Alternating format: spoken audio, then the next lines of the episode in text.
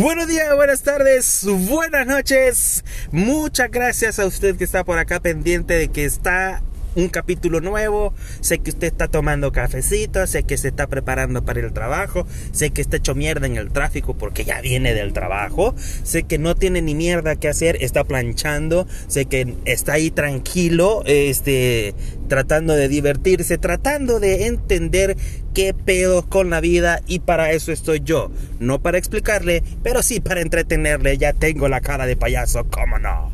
Eh, bueno, uno de los temas muy importantes preparados para este día es una experiencia de TI que tuve hace bastante tiempo.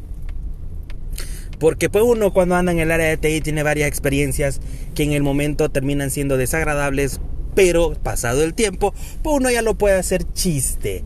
Ya puede decir, chingada madre, qué cagado de risa estuvo eso. ¿Le viste la cara de ese puta? Sí, a vergón. Y después se hace chiste de la cara de ese puta. Este, felizmente recuerdo yo, habíamos llegado a una institución en la cual, y esto es bien, es bien cabrón, porque eso sucede cuando hay un proyecto nuevo y tu trabajo es como outsourcing. Y, y, y, tú puedes tener la experiencia completa, pero puta, que hay de todo, siempre hay de todo. Eh, habíamos llegado a esta empresa, recién les habían dado una patada en el culo a las personas que trabajaban ahí y les habían dicho, miren, a partir de noviembre, del primero de noviembre, ustedes ya quitan la camisa de la empresa y se ponen la camisa del outsourcing.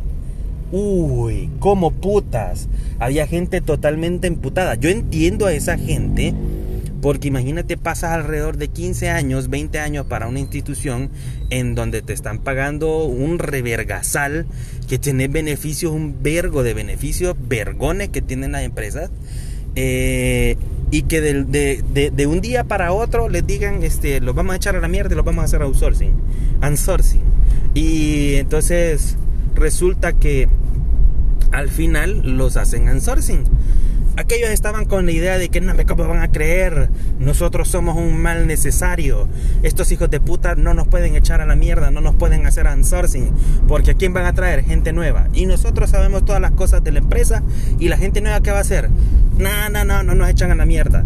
Bueno, mis estimados amigos, mis estimados oyentes, si ustedes son de los que tienen ese pensamiento que creen que son inamovibles en su empresa, déjenme decirles que están totalmente equivocados. Las empresas cuando tienen que velar por su eh, bienestar y por su economía, el primero que sale a la mierda es el colaborador. Siempre hay gente que va a decir que afuera hay gente capacitada en el cual puede desempeñar tu función y de paso le van a pagar menos. Si tu salario es 1.200 dólares, 1.300 dólares, el que está allá afuera perfectamente le pueden pagar 700 pesos y va a hacer el trabajo con gusto. Así que mis estimados, ese pensamiento de que no nos pueden echar porque somos inamovibles, quítenlo, porque a las empresas les vale verga. Entonces, eso sí, eso no quiere decir que no vayan a hacer su trabajo del culo. Háganlo lo mejor que puedan, pero pues este, no estén pensando pendejadas. A eso me refiero. Pues esta gente, este grupo de gente pensó esas pendejadas, pensó que eran inamovibles y pues al final le dieron una patadita en el culo. Eh, se hizo el día yo estaba entre los, las personas nuevas que iba a llegar a esa empresa. Había alrededor de cinco personas nuevas eh, y las otras personas que la habían echado a la verga eran otras cinco. Al final éramos diez. De entre de esas cinco personas, siempre, como siempre, en cada trabajo, hay grupos en los cuales cada quien se lleva mejor, cada quien no. Pues este grupo, como eran los únicos que habían quedado de, los empleados antiguos, este, había uno que solo verlo vos decías, puta, este hijo de puta nos va a dar problema. El cabrón con su olita, así en, en el pelo, pelón, lo puta hecho mierda. Este, pero aquí en la puntita del, pelo, la olita, la olita de Palermo. Los que tienen sus años eh, entenderán cuál es la olita de Palermo. Si no buscan en Google Palermo peinado y ahí desen el gusto de cómo es esa mierda. Ahí estaba el hijo de puta con su, con su olita de Palermo. Martín Palermo. Eh, llegaron, nos presentaron, el jefe que teníamos, el hijo de puta llegó Vergón con su, con su trajecito, con su saquito, nos presentaron. Era un cuartucho, porque era el cuartucho de los de soporte. Apenas había este, un impresor hecho mierda en la esquina, dos sillas porque solo habían dos personas y el lugar estaba atestado con 10 personas, 11 con el jefe que teníamos en ese momento y pues todos apretados. Este pelón que yo les cuento estaba en medio de todo ello, era, era totalmente visible esta persona porque estaba de brazos cruzados, con los pies estirados, con una actitud de, ¿quién vienen estos hijos de la gran puta a quitarnos nuestro trabajo? Que coman mierda. Entonces, entre el discurso que estaba dando mi jefe, él dijo, en hubo un momento que él dijo, los muchachos aquí están, están en la disposición de aprender, de, de, de entenderse llevarse bien con ustedes. Eh, acuérdense que van a estar haciéndole sombra a ustedes. Ustedes son los, mayores, los que conocen el producto, los que conocen las funciones acá. Eh, y ellos van a hacer todo, todo lo que ustedes quieran. ¿Qué entendió ese pelón culero? Van a ser mis choleros pero para confirmar eh, lo que pasaba en ese momento, el hijo de la chingada levantó la mano. Yo bien me acuerdo que solo vi que el cabrón levantó la mano. Los dedos todos pandos. Este hijo de puta debe jugar básquetbol. Dije, puta, tanto vergazo en los dedos que las mierdas ya parecen chilillos, así todo, todo, todo reventados de lado los dedos, mierdas. Este, si, si se ponía el dedo así a unos 10 centímetros, le alcanzaba a llegar a la nariz y sacaba los mocos, el culero. Puta, levanta los dedos todos pandos el culero. Eh, tengo una consulta. Dime, dime, le dice el jefe. Eso quiere decir que si yo les digo a ellos que tienen que ir a un lugar y yo les digo qué es lo que tienen que hacer, ellos me tienen que hacer caso. Sí, le dijo, puta madre. Vuelvo a ver a, mi jefe porque me llevaba bien con el culero me llevo bien con el culero y, y, y lo vuelvo a agradecer como, hijo de puta, nos vendiste, hijo de puta. Este, sí, dijo, ellos van a hacer absolutamente todo lo que ustedes digan. Y el que no lo quiera hacer, me lo dicen y yo lo voy a alinear. ¡Qué culero! Dije, ya puta, ya, ya valimos verga. Solamente muchas gracias, dijo el culero de mierda, el pelón de Martín Palermo. Bueno, ese día fue la presentación. Para mi desgracia, eh, bueno, conmigo había un chele menemista que todavía continúa en la empresa, por ejemplo, por, por, por decirles algo, este, cabrón perseverante. Eh, ese primer día yo lo recuerdo porque cada quien pues se quedó en su área con la persona que iba a, apoyar y no había pedo. Este, yo me quedé en ese cuartucho porque pues a mí me iban a atender en ese edificio eh, tratando de levantar el servicio al cliente porque yo soy característico que yo doy un buen servicio al cliente. No es por picármela, pero como no, con mucho gusto. Entonces, este, yo me quedé allí y esta persona que había levantado los dedos pandos del, peinado de Martín Palermo se llevó a este michero menemista el hijo de puta chele, de, de, pedigrí.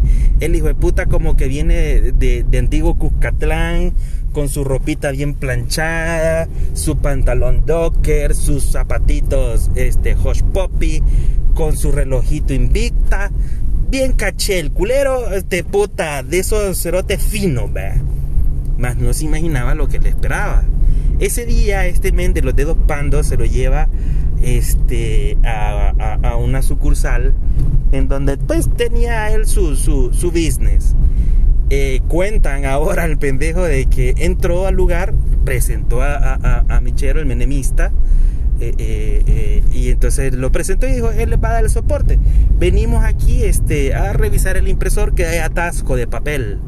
Un impresor, brother, cholo, grandísimo el culero fácil de desmontar, pero el que no se sabía la maña la cagaba. Porque cuando quitabas la primera bandeja, ahí nomás estaba como el residuo de. el depósito de residuo de toner. Si lo movías mal, valía este verga, porque esa mierda se destrababa y era un solo cagadal que ibas a hacer de toner en el suelo. Y resulta pues que Michero, este, el menemista, el ricachón, el culero no sabía, o sea, era tal vez su primer trabajo que hacía de esta cosa. Y vamos al otro que malintencionado también lo dejó valer verga. Mientras este estaba desarmando el impresor, el de los dedos pandos, vergón, cuenteándose a una chava que estaba ahí, que no sé qué, que mire, no, si ahorita estoy de jefe, ahorita ya, ya va a ver, lo, ya va a ver cuando termine de desarmar el impresor. Al final, este, mi compañero, mi amigo, terminó, terminó de, de armar lo que era el impresor.